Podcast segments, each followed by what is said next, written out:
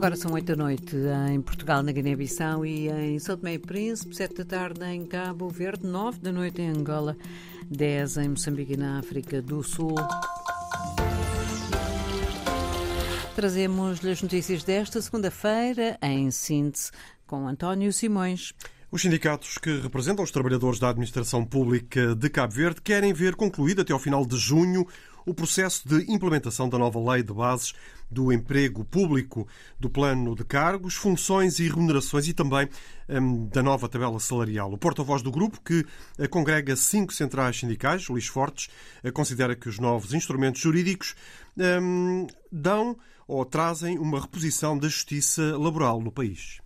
Pelos benefícios que a nova lei de base do emprego público, do novo plano de carreiras e funções e remunerações e a nova tabela de remunerações trazem, tais como a eliminação de vínculos precários, podendo ter um contrato por tempo indeterminado, independentemente do seu nível de função técnica, assistente técnico ou apoio profissional, um incremento salarial, bem como outros benefícios, acreditamos que com esses novos instrumentos estaremos a aproximar de uma reposição da justiça laboral. Luís Fortes destaca ainda que os sindicatos esperam que os novos diplomas legais eliminem a precariedade na administração pública cabo-verdiana. Fazemos fé também que a medida encontrada para a assinatura de adendas de contrato até o final de junho de 2024 seja apenas para criar condições de melhor enquadramento no novo plano de carreiras, funções e remunerações.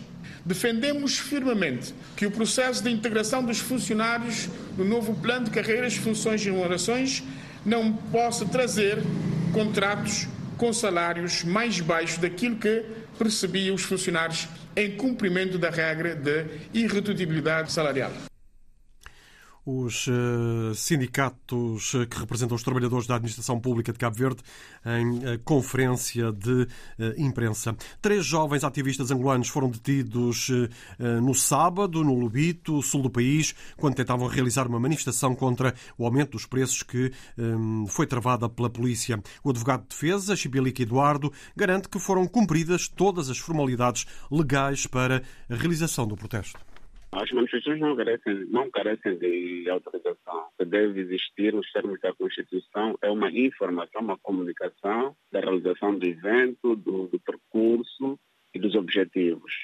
Este formalismo foi cumprido e, estranhamente, a própria administração não se pronunciou sobre isto e, no, no próprio dia, apareceram os agentes da polícia, detiveram todos eles e foram levados para o Serviço de Investigação Criminal do Lubi, onde encontram-se desde sábado último. Eh, o processo foi remetido já para o Ministério Público, junto ao Serviço, ao Serviço de Investigação Criminal, que ainda não apreciou.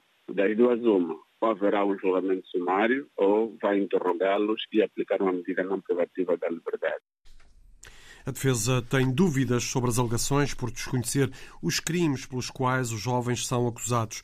O advogado de defesa dos três jovens lamenta também a falta de condições da prisão onde os ativistas estão detidos. O interrogatório está agendado para amanhã de manhã. O presidente do Senegal eh, veio anunciar um projeto de lei de amnistia relacionado com os protestos políticos no país. Macky Sall afirma que, em prol da reconciliação nacional, o projeto vai ser apresentado depois de amanhã ao Parlamento. A amnistia, de acordo com o presidente senegalês abrange as manifestações ocorridas entre 2021 e este ano. Macky Sall iniciou esta segunda-feira uma ronda de consultas para tentar chegar a um acordo sobre a data das eleições presidenciais que o próprio adiou.